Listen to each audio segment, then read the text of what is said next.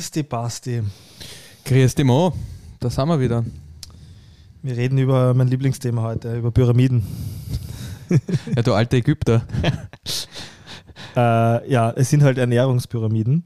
Aber nichtsdestotrotz, äh, ich muss sagen, in der Vorbereitung muss ich ziemlich schmunzeln, als du mir den Screenshot äh, geschickt hast, den du an die AGES, glaube ich, war es, mhm. ähm, geschrieben hast. Also, äh, eine, also du hast mit dem Interesse in Richtung Ministerium, ähm, hast du mir das geschickt. Bin gespannt, was sie zurückschreiben, war deine Aussage. Ähm, und zwar hast du da geschrieben, äh, sehr geehrte Damen und Herren, ich recherchiere zum Thema Ernährungsrichtlinien weltweit und würde mich interessieren, auf welchen wissenschaftlichen Publikationen die österreichische Ernährungspyramide basiert und welches Gremium die Richtlinien herausgibt. Können Sie bitte einen Auszug der Publikationen und auch der Personen, die in diesem Gremium sitzen, zukommen lassen? Mhm. Ohne Antwort.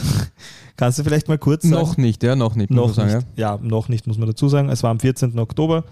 Ähm, Gut, das ist erst eine Woche her, genau. Zeitpunkt der Aufnahme. Aber, Aber ich kann dir vor allem auch sagen, ja, ich, genau, ich finde viel wichtiger, als, als ob ich jetzt eine Antwort bekommen habe oder nicht, ist einmal der, der generelle Punkt, warum ich das gemacht habe. Mhm. Und ähm, der, der, der Punkt war folgender. In meinen Augen, oder was in meinen Augen, in, in der, der allgemeine Konsens unter Wissenschaftlern ist, dass man seine Interessenskonflikte wenn man etwas publiziert, offenlegt. Mhm. Und das heißt einfach mal ganz prinzipiell, dass ähm, ich mache jetzt eine Forschungsarbeit zum Thema Fleisch. Jetzt kann ich ein unabhängiger Wissenschaftler sein, der mit, keiner einzigen, mit keinem einzigen Fleischproduzenten zu tun hat. Mhm. Oder aber ich kann jemand sein, der für seine Forschung oder vielleicht auch privat ein paar Millionen oder Hunderttausende Euro bekommen hat, um die Forschung durchzuführen und vielleicht auch persönliche Interessenskonflikte hat. Das macht rein wissenschaftlich einen riesigen Unterschied aus. Also man sieht auch, dass industriegesponserte Studien immer wesentlich bessere Daten abliefern, die im Sinne des, äh, der, der, des Industriesponsors sind, als Studien, die unabhängig überprüft werden. Und das zieht sich leider, dieses Thema zieht sich quer durch alle Bereiche durch, die, ich sage jetzt mal, wissenschaftlich nicht ganz so Hard Sciences sind wie Physik, Chemie und andere Wissenschaften oder Mathematik. Dort ist es relativ klar, da kann jeder sehr schnell überprüfen, ob etwas stimmt oder nicht stimmt. In anderen Bereichen ist das viel schwieriger. Und das ist, ich zitiere jetzt noch ein paar andere Beispiele, die in meinen Augen äh, wissenschaftlicher, äh, ich würde mal sagen, sogar wissenschaftlich fahrlässig sind, ähm, auch wenn die zum Teil richtige Ergebnisse liefern könnten. Das ist gar nicht der Punkt. Es geht nicht um das Ergebnis, sondern es geht wirklich darum, dass Leute einfach ganz von selbst ihre Interessenskonflikte offenlegen müssen. Äh, Thema Impfung in Österreich, Corona-Impfung in Österreich. Ähm, es gibt eine Impfkommission. Diese Impfkommission hat diesen Corona-Impfstoff empfohlen für fast durchgehend alle Altersgruppen. Ähm, es wurde nie bekannt gegeben, zuerst einmal während dieser Kommission sitzt, das kann man jetzt recherchieren, und auch äh, wurden die Interessenskonflikte der Leute, die in dieser Kommission sitzen, nie bekannt gegeben. Für mich ist das wissenschaftlicher Irrsinn. Mhm. Ähm, und was man zum Beispiel jetzt, deshalb habe ich die Frage an die AGES geschickt, bei den letzten äh, Nutritional Guidelines, also bei der letzten Ernährungspyramide in Amerika festgestellt hat, ist, dass 95 Prozent, also es sind 20 Leute, die dieses Gremium bilden, dass 95 Prozent äh, dieser Leute äh, starke Interessenskonflikte haben im Bezug auf die Forschung, die sie publizieren, beziehungsweise die Richtlinien, die sie herausgeben. Ich gebe dir da ein Beispiel, die die Nur ganz kurz vielleicht, äh, ja. bevor wir das Beispiel bringen. Ich möchte nur für, vor allem für Leute, die dich jetzt nicht kennen, äh, aus Respekt vor dir und deiner Person äh, ein bisschen ergänzen, was du, was du gerade gesagt hast. Ähm, zum Thema Impfung. Ja. Du, du, hast, du, du hast Physik studiert. In der Physik geht man, so, äh, ich habe das nach dem Vorbild Angela Merkel und Elon Musk immer in Erinnerung, geht man prinzipiell, das ist so eine Grundvorgehensweise in der Physik, wenn ich das richtig sehe, geht man davon aus, dass man falsch liegt, bis man sich selbst das Gegenteil beweist. Ich würde, ähm, ich würde mal prinzipiell sagen, das Ziel das guter Forschung ist, Ansatz, ist, dass man eine Hypothese aufstellt, also heißt einen, eine Annahme aufstellt und versucht, diese Annahme mal prinzipiell zu widerlegen. Genau, und, und deswegen geht es dir auch vor allem in, in, dem, also in dem, egal jetzt ob im Impf- oder im Ernährungsthema, zu dem wir gleich äh, gerne kommen, dass Öffentliche es, Gesundheit, ein dass, mega Thema. Dass alles immer möglichst transparent sein soll in der Forschung und, ähm, und möglichst unabhängig belegbar. Genau. Oder? Also das ist das Thema. Und, also das Thema ist eigentlich, dass in meinen Augen in Gesundheitsdebatten sollten hauptsächlich Forscher tätig sein oder öffentliche Gesundheit, die keine Interessenskonflikte haben. Das heißt, die nicht, für, die, die nicht für staatliche, äh, die nicht von Privatorganisationen oder Firmen Geld bekommen, ja. damit sie unabhängige Entscheidungen treffen können. Ich habe das jetzt nur ergänzen wollen, ja. weil, weil, mir ist wichtig, dass die Leute das aus, aus, äh, nicht äh, aus einer, dass, jetzt, dass man jetzt nicht einen Impfgegner in dir sieht, sondern einen äh, un, unglaublich starken Verfechter der Wissenschaft, der unabhängigen Wissenschaft. Ich glaube, darum geht es dir. Ich hoffe, das ist rübergekommen. Also es ja. war jetzt kein, oh mein Gott, oh mein Gott, die, die Impfempfehlung, die passt prinzipiell nicht. Ich finde, da kann, man, Prinzip, kann man auch darüber diskutieren, ob die passt oder nicht, finde ich, ist ein anderes Thema. Aber es geht prinzipiell darum, dass, dass es Aufgabe aller seriösen Wissenschaftler ist, ihre Interessenskonflikte selbstständig offenzulegen. Ja. Ja. Und es macht einen mega Unterschied und das sieht man in allen Statistiken und Studien, die dazu publiziert werden. Wenn jemand Hunderttausende Euro bekommt, egal ob an Forschungsgeld oder gerade im Medizinbereich war das ja oft so, Ärzte, die auf Kongresse fahren und so weiter, dass die ähm, ich sage jetzt mal, oft nicht besonders kritisch hinterfragen, ob die Studiendaten wirklich stimmen oder nicht. Ja. Und ich glaube, das ist einfach der, der Hauptpunkt. Und ich habe das versucht zu sagen, dass das Resultat oder das Endergebnis kann durchaus wissenschaftlich sinnvoll sein. Ja. Oder wirklich gut auf, diesen, auf den Daten, die man hat, äh, basieren. Aber es muss nicht so sein. Und ich glaube, es geht darum, dass man die Allgemeinheit gerade bei so heiklen Themen gut informiert. Also das ist eigentlich mein, das ist ja. eigentlich mein Hauptpunkt. Aber das unter anderem zum Beispiel die äh, Dr. Sharon Donovan, die hat mehrere, das, ist, das kann ich nicht mal mehr sagen, wie viele das sind, das sind äh, ein paar Millionen Euro, ins, äh, Dollar in dem Fall, ein paar Millionen Dollar von allen großen amerikanischen Lebensmittelkonzernen bekommen. Also das sind, äh, ich kann da mal ein paar aufzählen, ja. Das sind äh, 500.000 von Meat Johnson Nutritionals, 500.000 von Wyatt Ares Nutritionals, 12.000 äh, from Illinois Pork Producers, 84.000 from the Solar Company, 55.000 von der Illinois Soybean Association, 400.000 von Arla Foods, 1 Million von Abbott Nutrition, 500.000 von Pfizer Nutrition und so weiter und so fort. Jetzt wird es aber öffentlich, wenn diese Richtlinien publiziert werden, nicht bekannt gegeben. Und ich finde, das ist ein, ein, und du hast vorher die, die Dokumentation Game Changers erwähnt, der ich sehr kritisch gegenüberstehe, mhm. aber die auch gesagt haben, man muss überprüfen, woher diese Richtlinien kommen und wer hinter diesen Richtlinien steht und ob diese Leute Interessenskonflikte haben. Und das war eigentlich mein Ausgangspunkt, der AGES ja. zu schreiben. Wie schaut das in Österreich aus?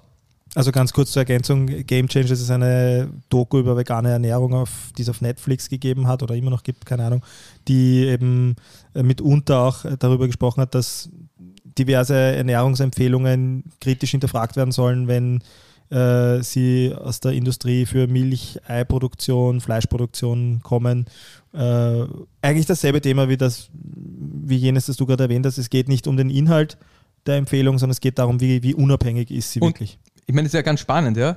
ja. Aber auch wenn man über die Doku Game Changer redet, die größten Sponsoren der Doku Game Changer sind Leute, die sehr stark in vegane ähm, Produktentwicklung und Produkte oder in Firmen investiert sind, die sehr, sehr stark Veganismus fördern.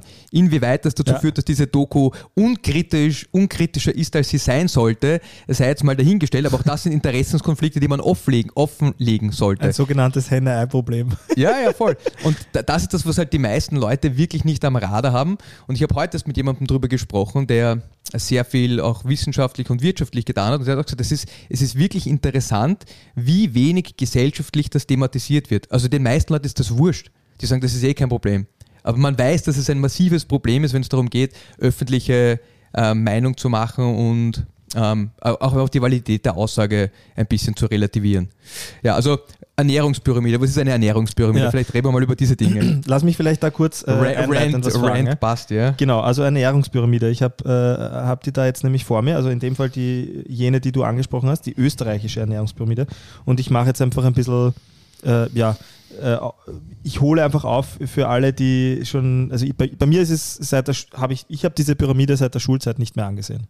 Ja? Und äh, deshalb als Erinnerung für alle sind äh, insgesamt sind das sieben Stufen, die da in der Pyramide vorkommen. Äh, die unterste Stufe sollte am häufigsten äh, konsumiert werden, die oberste am seltensten. Und da findet man halt unten so Dinge wie äh, so alkoholfreie Getränke, Wasser, Tee. Äh, dann findet man auf der Stufe darüber Früchte, Gemüse du ergänzt es gern, wenn ich irgendwas auslasse, was wichtig ist. Dann äh, die dritte Stufe, äh, sehr, viel, sehr viel Kohlehydrate, ähm, Ähm, also Getreide, Brot, Reis und genau, Kartoffeln in dem Fall, ja. Genau, dann, hast, dann, hat, dann sehen wir da Milch, Käse, äh, Öle, ähm, in der drittletzten Stufe Fleisch, Eier, Fisch. Ähm, vorletzte Stufe dann äh, Butter und ich glaube, das ist Schlagobers, Schlagsahne für die Deutschen. Und letzte Stufe dann äh, so selten wie möglich ähm, Eis, ähm, Torten, ganz Süßes. Mhm. Ähm, genau, die, also die ersten vier Stufen, die ich gerade genannt habe, ähm, die dürfen täglich sein und Super, dass du das dazu sagst. Dann, das, immer, ganz wichtig, ja. dann immer seltener, eben bis nach oben gehend. Ähm, genau, das ist so die, die Grundempfehlung. Äh, der idealen Dosis äh, aus österreichischer Sicht. Jetzt hast du da schon schmunzeln müssen, als wir das durchgegangen sind. Warum? Naja, aber vielleicht gehen wir zuerst nochmal ja. ins Detail, was das wirklich heißt, weil, ja? also was, was bedeutet täglich und wie viel? Ich finde, ja. das ist gar nicht so uninteressant. Vielleicht magst du das auch kurz ähm, dazu sagen. Also Wasser, glaube ich, da geht es um, man soll 1,5 Liter energiearme Getränke konsumieren. Das ist auch mhm. wieder energiearm, fällt darunter Cola Light. Äh, das ist ein energiearmes Getränk. Aber im Prinzip, da steht drinnen Wasser, ungezuckte Frucht, Früchte und Kräutertees und verdünnte Obst- und Gemüsesäfte. Da steht sogar ganz klar dabei, drei Teile Wasser, ein Teil Saft. Der also, klassische Österreicher oder Österreicherin würde jetzt sagen, das ist ja Spitalernährung. Spitalernährung. du, das ist zum Beispiel, das ist witzig, dass du das jetzt sagst, jetzt sage ich nochmal kurz was zu den amerikanischen Ernährungsrichtlinien und warum das problematisch ist. Also da, da kommt man dann in Schulen und ähm, die Kinder in den Schulen in Amerika fressen wirklich größtenteils nur Dreck. Und dann wundert man sich, warum die alle übergewichtig werden.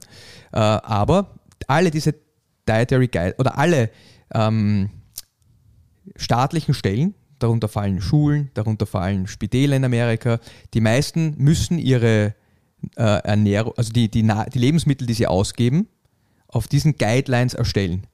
Also wenn ich jetzt eine Schule betreibe, eine öffentliche Schule, dann muss ich von jemandem Lebensmittel bestellen, deren äh, Produktkatalog in dem Fall, also die Lebensmittel, die an die Kinder ausgegeben werden, diesen Richtlinien entspricht.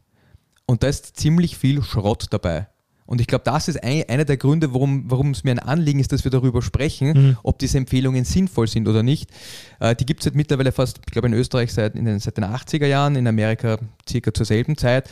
Aber was ganz interessant ist, ist, dass in derselben Zeit die Leute auch immer dicker geworden sind. Also entweder hält sich niemand an die, an die Richtlinien oder die Richtlinien prinzipiell sind vielleicht nicht so intelligent, aber das, das wollen wir heute besprechen. Also Punkt 1 ja. ist 1,5 Liter energiearme Getränke. Ich würde sagen, das würde ich sogar auch noch unterschreiben, ist sicher eine gute Empfehlung, äh, dass man sich hauptsächlich von Wasser und also dass man sich hauptsächlich von Wasser ernährt. Äh, also, genau. Dann Punkt. Ernährt, ja. Äh, wir, wir, wir, es ist verstanden, also es ist, es ist angekommen. Also im Sport ist es natürlich vielleicht noch ergänzend dazu anders. Also mir hat mein Ernährungsberater beim ersten Gespräch damals gesagt, ja, wenn du äh, regelmäßig Sport machst, äh, vier, fünf Mal die Woche, gerade wenn's, wenn du sehr viel schwitzt, also können es ruhig zweieinhalb bis drei Liter am Tag auch sein. Ja. Aber gut, so viele Details äh, sind jetzt gar nicht zwingend notwendig, glaube ich. Dann, dann haben wir im zweiten Punkt täglich fünf Portionen Gemüse, Hülsenfrüchte, Obst. Also ideal sind drei Portionen Gemüse und oder Hülsenfrüchte und zwei Portionen Obst. Äh, eine Portion heißt in dem Fall eine geballte Faust. Kann man, vor allem wenn dann noch die Empfehlung regional und saisonal dazu steht, äh, auch nicht viel dagegen aussetzen, glaube ich. Finde ich, ist ja prinzipiell eine super Empfehlung. Und ich finde auch toll, dass sie das da reingeschrieben haben, dass sie reingeschrieben haben, regionale und saisonale Produkte. Und wir haben da ganz kurz drüber vorher gequatscht, ähm, inwieweit es sinnvoll ist, dass man einem als dass man als, als österreichischer Staatsbürger oder auch als Europäer Kokosöl zu sich nimmt. Prinzipiell glaube ich nicht, dass das metabolisch schlecht ist, aber ähm, das ist einfach nicht nachhaltig. Das, das, das, ja, nicht einmal nicht nur nachhaltig, das ist eine Komponente, das mag die Nachhaltigkeit, aber für mich auch die zweite Komponente ist, es ist ein Lebensmittel, mit dem europäische Menschen den größten Teil ihrer Lebenszeit oder auch ihrer evolutionären Geschichte über die letzten 100.000 oder länger Jahre keinen Kontakt hatten.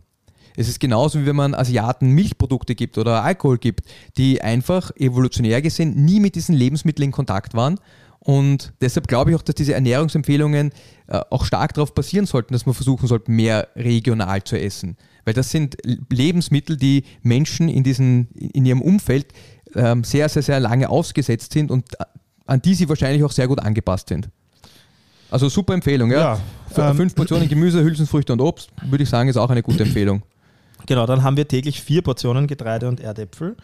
Äh, da, da, wirst du jetzt sicher, also schätze ich mal, eine andere Sicht drauf haben, weil Getreide, Brot, Nudeln, Reis oder Erdäpfel in der Menge, äh, eine Portion Brot, Gebäck äh, ist gleich eine Handfläche und dann nochmal eine Portion Reis, Kartoffeln, Nudeln gekocht, zwei Fäuste. Ich weiß nicht, wie, wie gut das ist, wenn man sich wenig bis gar nicht äh, sportlich betätigt. Ich glaube, das, das ist einer der wesentlichen Punkte, dass wir dass wir einfach sehen, also Muskeln, wir haben da eh auch schon oft drüber gesprochen, Muskeln sind ein un, unfassbar guter äh, Zuckerspeicher, Glukosespeicher. Ähm, die meisten von uns verwenden ihre Muskeln nur nie. Und wenn man dann ständig solche Sachen isst, das kennen alle, der, der äh, After Lunchtime Crash, man, man isst eine Riesenportion Nudeln und dann fühlt man sich wahnsinnig müde. Schnitzelkoma heißt das. Also Schnitzelkoma nennst du das, ja, das Schnitzelkoma, ja. wenn man eine ordentliche Portion Reis dazu isst, aber wie auch immer, dass man, dass man den Blutzuckerspiegel relativ stark nach oben treibt und dass der dann wieder relativ stark nach unten fällt gerade wenn die Blutzuckerregulation nicht mehr so gut funktioniert, ist das oft so. Also wenn der Körper einfach nicht in der Lage ist, den Blutzucker vernünftig zu regulieren. Ähm, beziehungsweise auch wenn die Leute sehr wenig Sport machen, glaube ich, dass die Empfehlung, und das sind insgesamt acht Fäuste Kartoffeln am Tag oder acht Fäuste Reis, das ist richtig, richtig viel. Und das, das, das zweite Problem, das für mich da schon ein bisschen einhergeht, ist, ähm, ich finde die Empfehlung, diese fünf, fünf Portionen äh, Gemüse richtig gut was man in der Realität sieht, ist, dass die Leute wahrscheinlich 10 bis 12 Fäuste ähm, Getreide und Erdäpfel essen und ihre Gemüsefäuste immer weniger werden. Also die, die, Realität schaut dann so aus, dass die Leute sehr, sehr, sehr viele stärkehaltige Produkte essen und zwar wahrscheinlich in einem Ausmaß, das überhaupt nicht angebracht ist für, den, für die Bewegung, die sie machen. Also da glaube ich echt, dass man, dass ja. man sich wirklich gut überlegen sollte, ob es nicht reichen würde, ähm, zwei bis vier Portionen von diesen Lebensmitteln zu essen und vielleicht, wenn man sagt, man mag ein bisschen mehr Stärke haben, stärkehaltige, stärkehaltigeres Gemüse zu essen. Kartoffeln zum Beispiel. Ja, Kartoffeln stehen da eh drin, aber auch zum Beispiel Kürbis hat auch ein bisschen mehr Stärke. Ja. Also, also, man kann auch solche Dinge essen, jetzt wenn man sagt, man mag nicht nur blattgrünes Gemüse essen, es gibt auch Gemüse, das ein bisschen mehr Stärke und Gemüse, das ein bisschen weniger Stärke, aber äh, also Getreide, Brot, Nudeln, Reis, finde ich, ist die, die Empfehlung, hm zum Teil schon ähm, grenzwertig. Aber einer der Gründe, und über, die, über das sprechen wir hoffentlich nachher noch kurz, ist, ähm, in, in welchen Bereichen sich die Makronährstoffzusammensetzung bewegen soll. Und das ist, glaube ich, einer der Gründe, warum auch so viele Empfehlungen ja. für diese Produkte sind. Dann kommt ja noch dazu, dass das ist ja auch Fett, äh, nächste Empfehlung, täglich vier Portionen Milch und Milchprodukte, ähm, dass das ja auch ein, ein, sehr großer Bestandteil dieser Pyramide ist. ist. Nämlich hier steht, isst täglich mindestens vier Portionen Milch und Milchprodukte. Am besten sind zwei Portionen Weiß, also Joghurt, Buttermilch, Hüttenkäse als Beispiel und zwei Portionen Gelb, äh, beispielsweise Käse. Und dann steht ja, eine Portion äh, ist ein, also Milch oder Joghurt ist ein Glas, 200 Milliliter, eine Portion Käse ist zwei Handflächengroße dünne Scheiben. Finde ich auch spannend. Ähm, täglich wie, wie viel es ist? Na, also sagen wir jetzt mal grob über den Daumen gebeilt. Äh, 500 Milliliter, also einen halben Liter Milch am Tag ist, die, ist da die Empfehlung. Und zwei Handflächen große, dünne Scheiben Käse. Es ist die Frage, was wirklich Handflächen groß ist und ob es auch Handflächen dick ist. Also Handflächen groß ist ja, ja keine Volumensangabe. Du, wenn ich der Zeichnung, wenn ich mir die Zeichnung da anschaue in der, in der Präsentation, gutes äh, Stück Käse, gell? Ist das Stück Käse äh, fast so groß wie die, wie die Literflasche Milch. Mhm. Aber pass auf, allein ähm, ein halber Liter Milch, also 100 Gramm Milch enthalten 42 Kalorien. Das heißt, wir haben 500, äh, Entschuldigung, wir haben 500 Gramm oder 500 Milliliter. Das heißt, das sind äh, 200, 300 Kalorien, die wir, die wir da nur über Milch zu uns nehmen. Auch, auch da wieder, ja. Nimm den Käse dazu. Genau.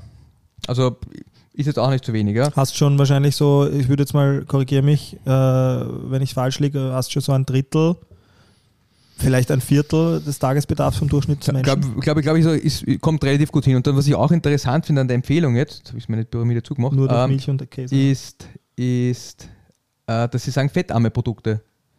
Also ähm, Milch per se und auch Käse sind Produkte, die sehr reich an Fett sind.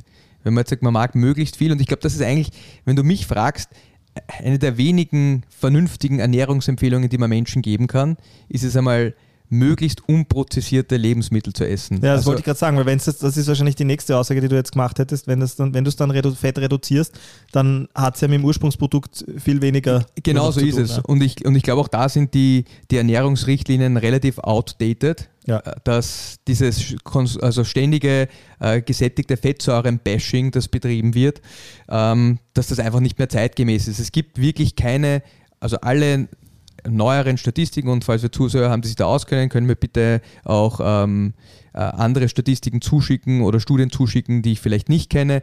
Aber in meinen Augen gibt es keine moderne äh, Analyse, die irgendwie bestätigt, dass gesättigter Fettsäurenkonsum die Gesamtmortalität, also die Sterblichkeit verringert, wenn man seinen, Fett, seinen gesättigten Fettsäurenkonsum reduziert.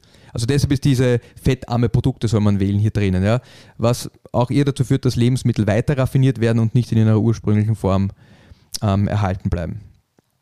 Jetzt sind wir bei den ersten vier Stufen, die alle täglich empfohlen wurden, durch und haben jetzt äh, die äh, drittletzte Stufe, ist pro Woche, ähm, also nicht mehr täglich, wöchentlich ist Fisch, Fleisch, Wurst und Eier äh, mindestens ein, zwei Portionen Fisch, maximal drei Portionen Fleisch oder Wurst, nicht mehr als drei Eier. Äh, bevorzuge grundsätzlich fettarme Produkte, fettreiche Seefische wie Makrele, Lachs, Thunfisch oder Hering sind aufgrund der wertvollen Omega-3-Fettsäuren empfehlenswert. Was halten wir davon? Also da für mich zuerst mal wieder ähm, ist pro Woche mindestens ein, zwei Portionen Fisch, okay, maximal drei Portionen Fleisch oder Wurst. Ich finde allein, dass man Fleisch und Wurst in eine Kategorie hat, finde ich schon mal bedenklich. Dass also eine ich, verarbeitet ist und das andere nicht. Genau, und das ist, das ist auch das, was man wirklich in, in, den, in, den, in den meisten Kritiken dieser Studien äh, sieht, die sagen, Fleischkonsum führt zu Krebs, Fleischkonsum führt zu, zu ähm, äh, ich sage jetzt mal anderen äh, westlichen Erkrankungsmustern, dass eigentlich die Leute, die sehr viele raffinierte Fleischprodukte essen, Wurst, Salami, äh, Schinken, alle diese Sachen, die stark prozessiert worden sind in irgendeiner Art und Weise oder billigen Hotdog in Amerika, solche Sachen, dass die Probleme haben mit Krebs, nicht die Leute, die normales Fleisch essen. Also wenn man sich so ein Stück Fleisch kauft und abbrät, ähm, gibt es nicht wirkliche Zusammenhänge, die man sehen kann zwischen ja, Gesundheit und, und, und Krankheit. Also es sind meistens die Leute, die, die rotes Fleisch ist da auch immer so ein Thema. Es gibt schon ein paar Punkte, die rotes Fleisch interessant machen, über die man gesundheitlich auch diskutieren kann. Aber diese starke Korrelation zwischen rotem Fleisch und Krebs, das ist eher richtig schlechtes Fleisch oder richtig stark raffinierte, schlechte Fleischprodukte. Schlecht verarbeitetes einfach. Ja, oder beziehungsweise stark verarbeitetes. Oder überhaupt immer, verarbeitet, ja, sollte ja, eigentlich nicht Ja, verarbeitetes Zeug, das dazu führt, dass die Leute ja. ähm, negativ darauf reagieren. Also ich, ich glaube nicht, dass wir so viel Fleisch essen müssen, wie, wir, wie die meisten das von uns derzeit tun. Ähm, ich glaube aber, dass wir weit davon entfernt sind und das ist, wir haben immer mal kurz darüber gequatscht, dass wir, dass ich, ich finde, diese, diese Richtlinien sind äußerst bedenklich, weil es so viele unterschiedliche Kulturen auf der Welt gibt, die ganz unterschiedlich starke Makronährstoffzusammensetzungen essen und solange die ursprünglich essen, sind die westlichen Krankheitsbilder fast nicht existent, die wir sehen. Also Herzkrankheiten, Krebs und all diese Dinge äh, haben dort eine viel, viel, viel geringere Inzidenz als bei uns. Und jetzt dazu sagen, man soll nur drei Portionen Fleisch essen. Es gibt, es gibt die, die Inuit, die haben hauptsächlich Fisch gegessen, aber deren Ernährung ist, ist äh, fast 80% Fett und 20% Eiweiß. Die haben quasi Zero Carbohydrates, also fast null Kohlenhydrate. Ähm, es gibt die Maasai, die ernähren sich fast ausschließlich von Milch und Fleisch, relativ wenig Gemüse. Und dann gibt es wieder welche, die essen ganz, ganz vielen, auch eher stärkehaltiges Gemüse, so Süßkartoffel und Wurzelzeug. Ähm, da jetzt zu sagen, maximal drei Portionen Fleisch ist in meinen Augen komplett, also ist komplett unwissenschaftlich. Nicht mehr als drei Eier. Äh, Eier sind sicher eines der, der nährstoffreichsten Lebensmittel, die man zu sich nehmen kann. Wenn man wenn man dieses Eiweiß, wenn man das Hühnereiweiß verträgt, äh, spricht in meinen Augen nichts gegen Eier. Diese, dieses Cholesterin-Thema ist auch wissenschaftlich relativ stark debunked. Also da, es gibt es, mehr Eierkonsum, vor allem drei Eier oder fünf Eier oder sechs Eier in der Woche, ähm, haben eigentlich äh, so gut wie keinen Einfluss auf, auf deinen Cholesterinspiegel, außer du hast eine gewisse genetische Mutation, die dich dazu, ähm, äh, wie sagt man, nicht verleitet, sondern ähm, veranlasst? Ja, also dass du eine Veranlagung dazu hast, äh, wenn du gesättigte Fettsäuren isst. Aber äh, also diese, diese Empfehlungen zum Beispiel kann ich überhaupt nicht nachvollziehen. Wenn man jetzt sagt, gesundheitlich, ja, das ist auch wieder ein, das, ich finde das ein wichtiges Thema, wenn man sagt, wir wollen optimale Gesundheit erzeugen. Wenn man zum Beispiel über das Thema Nachhaltigkeit nachdenkt, dann könnte man diese Sache auch wieder diskutieren ich glaube auch nicht, dass das der richtige Weg ist und ich finde, wir sollten auch da mal über eine Folge drüber machen, ähm, über, wie sagt man, äh, zyklisches, äh, zyklischen landwirtschaftlichen Betrieb. Äh, der funktioniert ohne, ohne Kühe relativ schlecht. Also wenn man sagt, man mag, dass sich das alles selbst erhält, funktioniert das ohne, ohne Kühe relativ schlecht und die, die nehmen da eine recht wichtige Funktion auch ein. Ähm, also für mich ist der Hauptpunkt, ist, das ist sicher einer der grundsätzlich fettarme Produkte. Äh, dieser Fokus auf, auch in den amerikanischen Richtlinien findet man es weniger gesättigte, mehr ungesättigte Fettsäuren, halte ich für, für also ist auch, auch ja, Humbug äh, äh, wissenschaftlich nicht ganz erwiesen. Ähm, jetzt verstehe ich immer besser, warum du da diese Mail geschrieben hast. ähm, aber wir haben ja noch zwei Punkte ähm, mit Blick auf die Zeit. Aber zum Beispiel auch, weil wir gesagt ganz kurz, ganz kurz, ja, weil wir gesagt haben, äh, Nachhaltigkeit, ja. Also weiß man, Lachs, Thunfisch, Thunfisch ist super überfischt. Ähm, wenn man über Schwermetalle nachdenkt, auch dort ist es, finde ich, sollte man überlegen, wie viel Fisch man wirklich essen mag, also vor allem Meeresfisch. Ähm, aber auch das sind, das sind alles Fische, die äh, Makrele, Lachs, Thunfisch, ja, Hering, die äh, aus dem Ozean kommen, der relativ stark überfischt ist. Man könnte auch da wieder über das Nachhaltigkeitsthema äh, denken und sagen, man empfiehlt regionalen Fisch. Ja? Nur ja. so als gibt genug guten regionalen Fisch. Dann vorletzte Stufe, sparsam mit Fetten und Ölen umgehen. Täglich ein bis zwei Esslöffel pflanzliche Öle, Nüsse oder Samen. Äh, Streich-, Back- und Bratfette wie Butter, Margarine, Schmalz, fettreiche Milchprodukte wie Schlagober, Sauerrahm, Creme fraiche sparsam verwenden. Eine Portion Nüsse oder Samen sind zwei Esslöffel, eine Portion Öl bzw. Butter, Margarine ist ein Esslöffel. Und dann wird noch geschrieben, dass man bevorzugt hochwertige Öle äh, wie Walnuss, Soja, Lein, Sesam, Maiskern, Sonnenblumen, Kürbiskern und Traubenkernöl sowie Nüsse und Samen verwenden soll. Mhm. Für mich auch eine ähm, da wird sehr viel in einen Topf geworfen. Nicht, nicht ganz klare Empfehlung, also ja. oder nicht nachvollziehbare Empfehlung. Mhm. Äh, Butterbashing ähm, gehört anscheinend auch noch immer zum, zum äh, äh, Dietary Guideline ähm, äh, Prinzip dazu. In, in, fast allen, in fast allen Guidelines ist, ist, ist Butter verschrien. Ähm, ich glaube, dass man gerade als, als Europäer, Deutscher, Österreicher, Skandinavier äh, sehr, sehr gut mit, mit äh, Milchprodukten umgehen kann. Die meisten Menschen, heißt nicht für alle, aber ähm, das ist das ist jetzt das wäre ein bisschen zu weit ausgeholt, aber auch da wieder äh, eigentlich eine relativ starke Verteufelung von Fetten und Ölen, ähm, die ich zum Teil nachvollziehen kann. Ja. Warum Butter da wieder gerade oder, auch, oder auch, auch, Öl, das sind jetzt unterschiedliche Öle, die ganz unterschiedliche Zusammensetzungen mhm. haben. Also das ist, das ist ja, also wenn man sich Butter anschaut, das ist fast ausschließlich gesättigte Fette, also sieht man daran, dass Butter hart ist. Ja, Öle sind deshalb nicht hart, weil sie größtenteils aus ungesättigten Fetten bestehen, also ungesättigten Fettsäuren oder mehrfach ungesättigten Fettsäuren. Der Fisch hat deshalb so viele ungesättigte Fettsäuren, damit er nicht steif und starr wird. Also wenn der aus Butter bestehen wird, dann könnte er nicht mehr gescheit schwimmen, wenn er im kalten Wasser ist. Äh, deshalb haben die relativ viele ungesättigte Fettsäuren in ihren Zellen eingelagert. Wieder äh, was gelernt. Wieder, wieder, wieder was gelernt, gell? Äh, aber was ich zum Beispiel interessant finde, wenn man sich, wenn man schon über Fette nachdenkt, also kann man diese grobe Unterscheidung machen, gesättigt und ungesättigte Fette. Also es gibt auch da für mich wissenschaftlich keine, keinen haltbaren keine haltbare Hypothese, die wirklich vernünftig aussagt, dass gesättigte Fettsäuren, in dem Fall auch wieder die Butter und der Schmalz, äh, nachträgliche Auswirkungen auf die Gesundheit haben. Der, der zweite Punkt, den ich da schon erwähnen möchte, ist dieses äh, ungesättigte Fettsäuren sind so gesund. Jetzt gibt es unterschiedliche ungesättigte Fettsäuren. Wir haben auch da oder werden auch darüber noch ein bisschen mehr im Detail sprechen. Es gibt einfach und mehrfach ungesättigte Fettsäuren und da vor allem die mehrfach ungesättigten Fettsäuren sind ein interessanter Punkt. Da gibt es die Omega-3 und die Omega-6-Fettsäuren. Und wir haben, glaube ich, das haben wir schon mal kurz besprochen in dem ja. Podcast über, über Supplements. Omega-6-Fettsäuren wirken, ich sage jetzt mal, im Großen und Ganzen eher proinflammatorisch, also die fördern Entzündungsprozesse im Körper. Und dann gibt es Omega-3-Fettsäuren, die wirken eher, ich sage jetzt mal, modulierend auf den Entzündungsprozess oder dämpfend. Jetzt hat man da Sonnenblumenöl zum Beispiel drinnen, das ist wahnsinnig reich an Omega-6-Fettsäuren.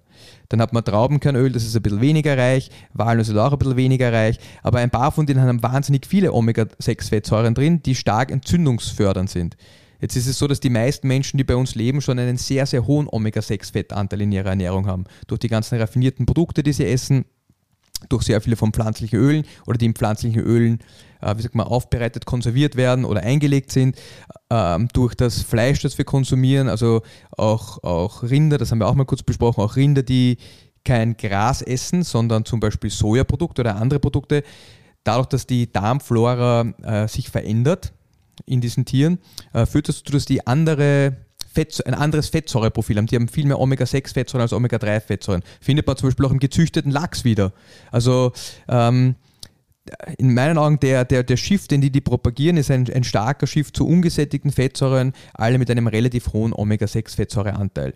Ich glaube, was man, was man eher sagen kann, ist, dass man versuchen sollte, pflanzliche Öle, die sind sehr, sehr äh, neues Lebensmittel für den Menschen, dass man die prinzipiell mal versuchen sollte, so gut wie möglich einzuschränken und nicht allzu reich zu verwenden. Und dann würde ich eher, eher Olivenöl, äh, Traubenkernöl und, ähm, und ich glaube auch Walnussöl hat ein ganz gutes Fettsäureprofil verwenden als zum Beispiel Sonnenblumenöl. Alright, ähm, danke für die auch in dem Fall gute Erklärung zu den unterschiedlichen Fetten, gesättigt und ungesättigt. Sehr wichtiger Punkt, auch wenn wir ihn schon ein paar Mal ähm, in anderen Folgen angeschnitten haben. Kommen wir zu meinem Lieblingsthema. Fett, fettes, süßiges, sü fettes, süßes und salziges. Das noch rausbringen. Den Gipfel der Pyramide. Ja, also das, ja, das, kann ja eigentlich nur was Positives sein, oder? Das Beste ist oben, ja. Das Beste ist immer ganz oben. Das Beste kommt zum Schluss. Also ich sehe hier eine super schöne Torte. Ich habe jetzt gerade richtig Hunger. Pommes und eine, und eine Eisstanitzel, äh, also eine Eistüte, äh, wie man in Deutschland sagt, mit Erdbeereis. Sieht zumindest so aus. Mhm. Ja, solche Gipfelgenüsse nennt man sie hier, kann man sich ohne schlechtes Gewissen jedenfalls hin und wieder gönnen. Und dann steht, sie nicht so geil, und dann steht maximal eine Portion pro Tag. Äh, also hin und wieder, äh, in der Pyramide steht wöchentlich und dann steht in der genauen Beschreibung eine Portion pro Tag maximal ist erlaubt. Ja. Prinzipiell glaube ich, dass die Idee, und das sind ja alles Produkte, die sehr stark verarbeitet sind, ähm, die Idee, diese Produkte stark einzuschränken oder nicht zu konsumieren, eine sehr gute ist. Ja. Und wir haben das in der letzten Folge, die wir aufgenommen haben zum Thema Makronährstoffe, ganz kurz gesagt. Es ist ein spannender Punkt, dass, dass in fast allen stark verarbeiteten Lebensmitteln, die äh, von ähm, Lebensmittelfirmen produziert werden, treffen sich zwei Dinge, die in der Natur äußerst selten zusammenkommen, nämlich Zucker und Fett in, in, in, in sehr hohen Dosen. Das findet man in keinem natürlichen, das natürlich vorkommenden Lebensmittel. Ähm, das macht den Geschmack aus. Es führt aber auch dazu, dass diese Dinge wahnsinnig kaloriendicht werden, also sehr viele Kalorien haben. Und ja, auch da wieder der Zuckergehalt. Jetzt werden, werden wir werden vielleicht mal einen Podcast machen über Fett und Zucker und was jetzt oder Übergewicht im Allgemeinen. Aber ähm, ich glaube, da ist auch das Hauptproblem, dieses, die, die Wirkung im Gehirn, die, diese, der vermehrte Drang zu essen, der durch diese starke äh, Zuckerzufuhr ähm, angeregt wird. Aber diese Empfehlung ist sicher gut. Also ich ich, ich habe das schon gemerkt, ich habe es eben schon in, auch in anderen Episoden schon erwähnt, aber in Zeiten, wo ich mich wenig mit Ernährung noch befasst habe, äh, also vor, ja, äh, vor, also wenn ich jetzt zehn Jahre zurückspule, äh, Anfang meiner 20er, ähm, da habe ich ein, viel öfter Heißhunger auf Zucker gehabt, weil ich ihn einfach viel, viel intensiver und öfter gegessen habe. Aber äh, Weißt du, das ist auch immer so ein ganz spannendes Thema, das du jetzt ansprichst. Also Zucker ist, ja, aber sprechen wir besser jetzt nicht drüber, sonst, sonst, ja. sonst, sonst entgleitet ja, Wir haben ja eine Zuckerfolge noch geplant. Ja. ja. Aber was ich dich fragen wollte, du hast es vorhin schon angesprochen und ich finde find das eigentlich fast spannender in dem Kontext, nämlich äh, die Makro, äh, Makro-Nutrient-Content, also die, die Makro, äh, wenn man sich diese Ernährungspyramide anschaut und dann anschaut, was eigentlich die, die, die Makronährstoffempfehlung für den Durchschnittsmenschen ähm, und dann gerne auch für den Sportler ist. Da, da gibt es nicht viel, also das, da gerät das, die, die Makronährstoffempfehlung schon aus den Fugen, oder? Wenn man sich an diese Pyramide hält. Wie gesagt, aus den Fugen geraten, das, das würde ich jetzt gar nicht so, so extrem formulieren, aber du, ich, ich gebe dir schon recht. Also man sieht, dass diese Pyramide äh, stark darauf aufbaut, dass man sehr viele Kohlenhydrate zu sich nehmen soll. Mhm. Und ich, ich wollte jetzt gerade schauen, ob ich die, ob ich die, äh, die Makronährstoff, den Split irgendwo finde, der rauskommt, wenn man wenn man sich genauso ernährt aber äh, gefühlt liegt das jetzt ungefähr bei über 50 bis zu 60 Prozent. Ich kann mich jetzt an die alten Richtlinien erinnern in Europa, die waren zum Teil so 65 Prozent und zum Teil auch ein bisschen mehr. Da bleibt nicht mehr viel über für was anderes. Also dann, dann sagt man, man darf kein gesättigtes Fett mehr essen. Da das bleibt nichts mehr für Chips. Das sind dann ungefähr 20, 20, also es ist so 60, 20, 20. Ähm, also die, die anderen Nährstoffe, auch das Eiweiß, würde ich sagen, ist da fast ein bisschen zu gering vertreten ähm, und, auch, und auch gesunde Fette, wenn man jetzt nicht äh, schlechte Fette oder Transfette zu sich nimmt, würde ich auch sagen, dass die da eher ein bisschen zu kurz kommen. Ich glaube, der, der Hauptpunkt ist, ähm, das Ziel der Ernährungspyramide war mitunter den Kohlenhydratkonsum hoch genug, den Makronährstoffsplit hoch genug zu halten an Kohlenhydraten. Ähm, aber das, was ich vorhin gesagt habe, glaube ich, ist, ist, ist, ist viel, viel wichtiger, eben, dass es ganz viele unterschiedliche essende Bevölkerungen gibt, die sehr gesund sind und ganz unterschiedliche Makronährstoffsplits haben. Also ich glaube nicht, dass das, dass das, wie sagt man, Reasoning, der geht, diese logische Herleitung von, äh, das ist der ideale äh, Makronährstoffsplit und zudem kommen wir zu unserer Ernährungspyramide, was Menschen essen sollte, dass das eine sinnvolle Herangehensweise an das Thema ist. Also man sollte sich eher überlegen, welche Lebensmittel sind gesund, welche Lebensmittel haben Menschen sehr lange konsumiert. Ähm, und auf, auf, aufbauend auf dem sollte man versuchen, eine, eine Ernährung zu, zu gestalten, die ähm, ich sage jetzt mal, weil Paleo-Diät ist immer so ein, äh, vielleicht gar, auch gar nicht der richtige Ausdruck für das, was ich meine, aber einfach eine Ernährung mit Lebensmitteln, die Menschen schon sehr lange gegessen haben, ist sicher eine Ernährung, äh, auf die der menschliche Körper physiologisch gut reagiert. Ja, ähm, Jetzt, war, jetzt bin ich ein bisschen. Da ich zu lange bin, ich, bin ich ein bisschen äh, aus, aus, der Reihe gekommen, was ich, was ich eigentlich. Nein, ich habe meinen Faden verloren, was ich gerade anspreche. Weißt du, was ich glaube, was, was, wirklich, was, was wirklich total wichtig ist mhm. und das unterschätzen viele Leute, oder das, das Wissen, das wir haben, wird zum Teil über. Wir haben wir wissen wahnsinnig viel, aber ich glaube, wir wissen noch immer viel zu wenig, dass wir sagen können, welche Ernährung wirklich gesund ist und welche Ernährung nicht gesund ist. Und das gilt vor allem auch für individuelle Ernährungsempfehlungen. Also diese Ernährungspyramide suggeriert, dass wir alle ident sind, was in meinen Augen auch absolut schwachsinnig ist. Ja, das Und beste Beispiel fängt schon beim Wasser an. Ich meine, schon, schon das grundlegendste, schon die grundlegendste Empfehlung variiert sehr. Äh, wenn ich eineinhalb Liter Wasser nur am Tag trinken würde, dann würde meine sportliche Leistung eine ganz andere sein. Ja. Das gilt doch für alle Mikronährstoffe. Also ja. du hast wahrscheinlich einen wesentlich höheren Mikronährstoffbedarf, wenn du mehr Sport betreibst. Ähm, ich habe das ich vorher kurz erwähnt. Ja. Super, Mo. Äh, aber auch, aber auch zum, zum Beispiel das Thema Milch. Europäer, Skandinavier und Deutsche, die sehr, oder Norddeutsche, die sehr, sehr lange schon ähm, Kühe gehalten haben, da merkt man, die haben genetische Anpassungen die produzieren zum Beispiel ähm, mehr Laktose, um Milch zu verdauen. Das ist einfach eine Anpassung an ihr Umfeld. Wenn, wenn man Milch vielen Asiaten gibt, die vertragen das gar nicht. Und dann, dann, dann stellt sich schon die Frage, wie sinnvoll ist es, so etwas überhaupt zu definieren. Und zu sagen, alle Menschen sollten, im Durchschnitt sollte jeder so essen. Das ist äh, für die meisten oder für sehr viele Individuen dann wahrscheinlich nicht optimal. Und es geht ja darum, eine optimale eine optimale ähm, Richtlinie oder eine optimale Ernährung für die meisten zu gewährleisten oder alle.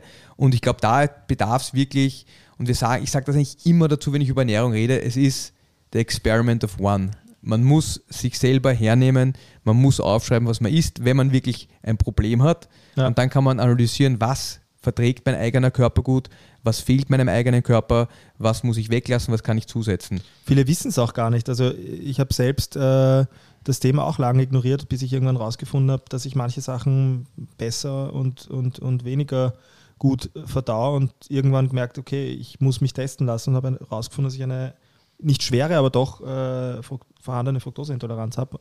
Also äh, mit, dem, mit dem Ganzen geht natürlich auch die Frage einher, außer der CrossFit-Empfehlung, da gibt es ja auch eine ganz konkrete zum Thema Ernährung, ähm, würdest du sagen, gibt es jetzt eine möglichst weltweit äh, funktionierende Alternative überhaupt zu diesen Ernährungspyramiden? Ich würde sagen, der, der, der Haupttenor sollte sein, und das haben wir vorhin schon gesagt, äh, möglichst unprozessierte, unraffinierte Lebensmittel zu essen als, als Staple Baseline. Das, ja. glaube ich, ist der, das ist, glaube ich, die einzige Empfehlung, die ich, die ich wirklich allen Menschen mitgeben würde. Man kann jetzt sagen, äh, man, man, soll an den, wie sagt man, in den, nicht den Perimetry, äh, rundherum im Supermarkt, nicht in den Gängen. Also was man rundherum im Supermarkt sieht, sind echte Lebensmittel. Was in den Gängen ist, sind meistens stark prozessierte Lebensmittel, äh, die verpackt sind, die ganz viele Stoffe haben, die in normalen Lebensmitteln nicht vorkommen. Ich glaube, das ist ein, ein, ein, ein ganz wesentlicher Punkt, dass man versuchen sollte, möglichst natürlich zu essen, also natürlich im Sinne von Naturprodukte zu essen, die nicht stark verarbeitet sind.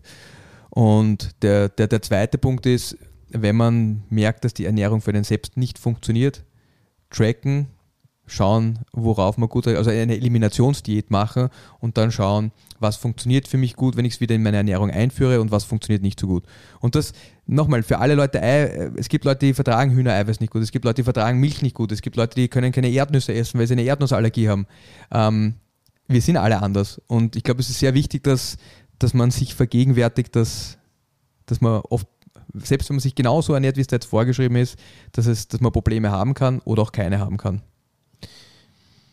Wie, was wäre dein Wunsch, wenn jetzt jemand vom, ich meine, diese Daten, die wir da vorgelesen haben, sind vom Bundesministerium für Gesundheit. Ähm, was wäre dein Wunsch, wenn, wenn, du, wenn du einen aussprechen könntest? Ich glaube, mein Wunsch allgemein in diesen Belangen ist,